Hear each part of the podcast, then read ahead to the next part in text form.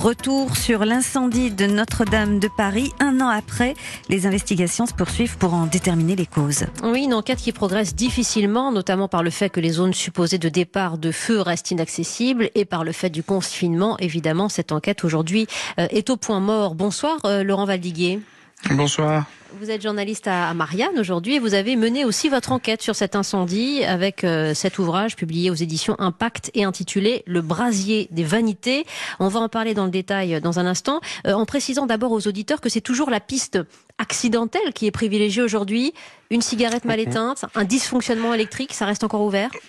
Oui, exactement. C'est après son enquête préliminaire et les premières expertises qui ont été menées à chaud par la par la brigade criminelle, le parquet de Paris a ouvert pour ces deux pour ces deux soupçons, soit d'un incendie d'origine électrique avec ces fameuses cloches qui n'auraient jamais dû être dans la toiture mais qui étaient quand même, et ou euh, une imprudence des ouvriers en charge du chantier qui auraient euh, fumé contrairement à toutes les consignes en haut, ce qu'ils démentent eux-mêmes. Mhm. Pour l'instant, on n'en sait pas plus et l'enquête est, comme vous le disiez, totalement au point mort. Vous, vous étiez sur place euh, le soir même du, du, 15 avril. Vous avez vu, mhm. vous avez suivi les secours euh, euh et comme beaucoup cet incendie qui a été suivi en, en Mondovision, à vous le rappeler. Euh, c'est cette mhm. impressionnante opération d'envergure qui vous a donné envie d'aller plus, plus loin et, et d'écrire cet ouvrage? Oui, mais c'était, on l'a bien senti à l'époque. Souvenez-vous, c'était, même si tout ça aujourd'hui paraît très très loin, même si ce n'était qu'il y a un an, c'était un choc, une grosse émotion. Hein. Notre-Dame, c'était, c'était un espèce de point fixe dans notre, dans la mémoire française. C'est, c'est à la fois le sacre de Napoléon, la, la, messe de libération de De Gaulle, mais Mitterrand lui-même avait dit une messe est possible euh, pour ses obsèques à Notre-Dame. Et au lendemain du Bataclan, l'orgue le, de Notre-Dame avait joué la Marseillaise avec François Hollande et, et l'archevêque qui, qui remontait vers le cœur.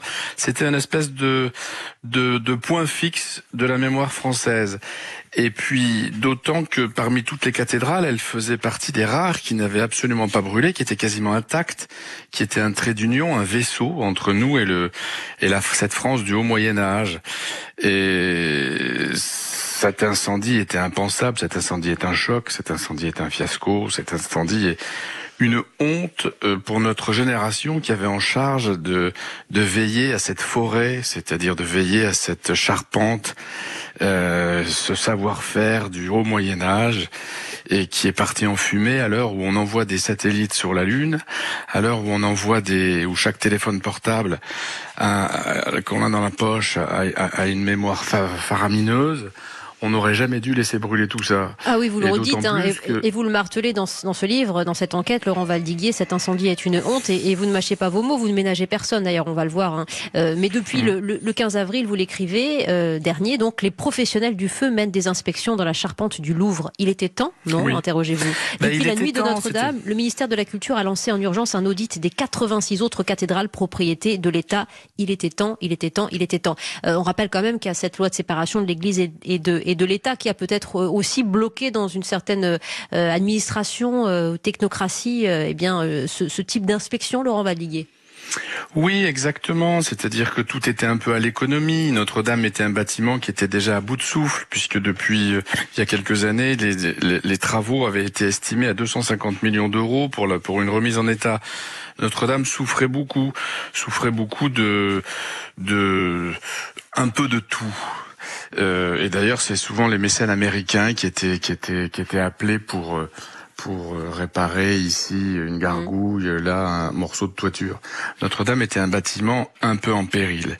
Et d'ailleurs, c'est là où c'est le plus le plus dramatique, le plus tragique, c'est que dans les années 2010, il avait été question d'implanter un service, un système de sécurité incendie. Ça a duré plusieurs années, ça a coûté des millions d'euros, le chiffre exact est encore un secret d'État, mais un système très sophistiqué de contre-le-feu avait été mis en place dans cette vieille charpente qui pendant 800 ans était restée intacte à l'abri toute seule de la foudre.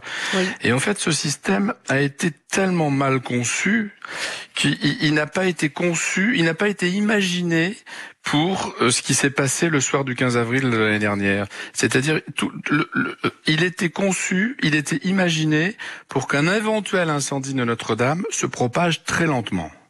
Et fasse une petite fumée qui soit détectée assez vite et qui laisse parfaitement le temps aux pompiers dans la caserne voisine de venir, d'installer leur lance incendie, de les monter là-haut et d'attaquer un feu de charpente. En réalité, il s'est passé exactement l'inverse, ce qui n'avait pas été prévu, c'est-à-dire un feu massif et rapide. Oui. Vous revenez hein, justement dans le détail sur ce feu qui est d'abord mal localisé. Enfin, cette série de, défaillances, de, de, manquements, on pourrait le dire, et la chaîne de responsabilité va être remontée dans cette enquête qui n'est toujours pas close. Laurent Valdiguier, vous, vous parlez même de vanité. Je rappelle votre titre, Notre-Dame, le bûcher des vanités. Euh, laquelle ou lesquelles vous ont le plus choqué finalement au fil de cette enquête? Ces vanités.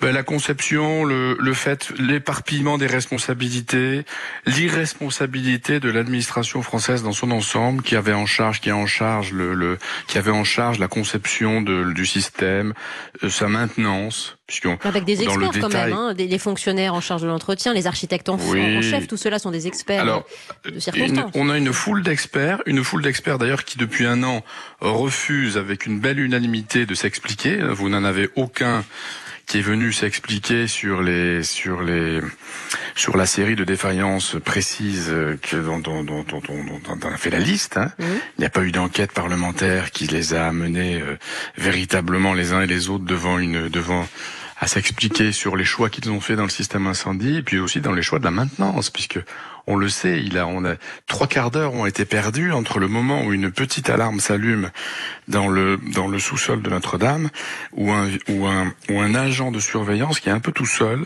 qui est là depuis deux jours seulement, mmh. Et qui, qui qui aurait dû s'arrêter à 14h30 ce jour-là. Il avait pris son service à 7h, mais comme son son son remplaçant n'est pas venu ce jour-là, et puis qu'il n'y avait pas grand monde, on lui a demandé de rester.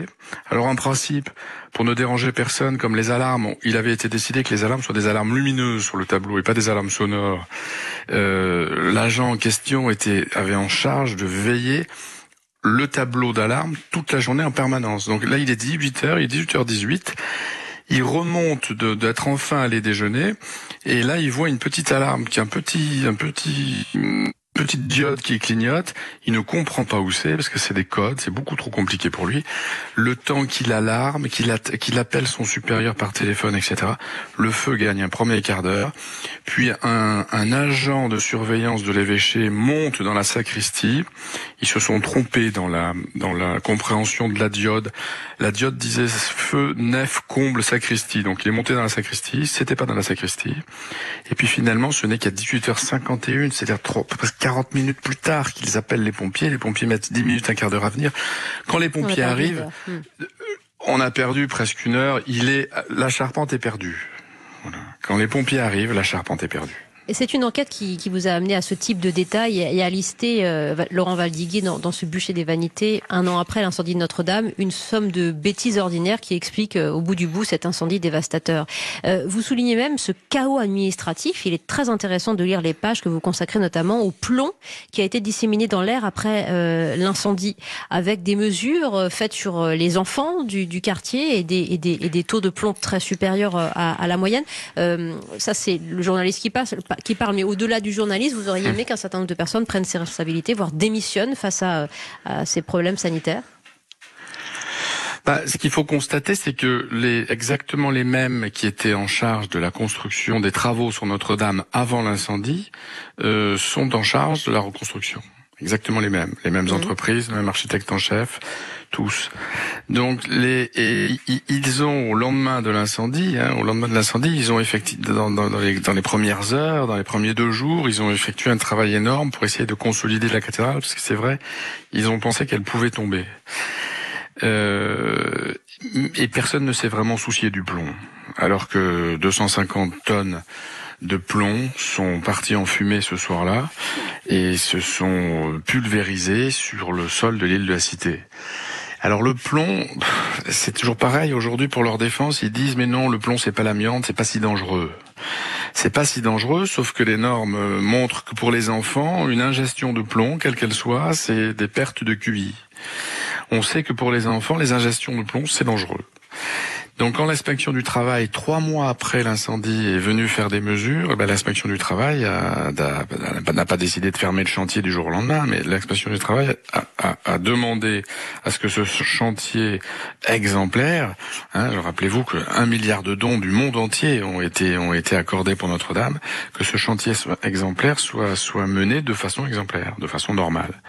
Et les soucis que, pose le plomb, puisque vous savez que ça ralentit le, le, le chantier de reconstruction, mais surtout ça pose d'énormes questions sur comment demain on pourra visiter euh, Notre-Dame, puisqu'ils sont obligés de, de, malgré tous les efforts de nettoyage, ils sont obligés de recouvrir d'une chape de, de, de, silicone le parvis, tellement les concentrations de plomb sont encore importantes sur le parvis, sachant qu'à l'intérieur de la cathédrale, elles sont encore plus importantes.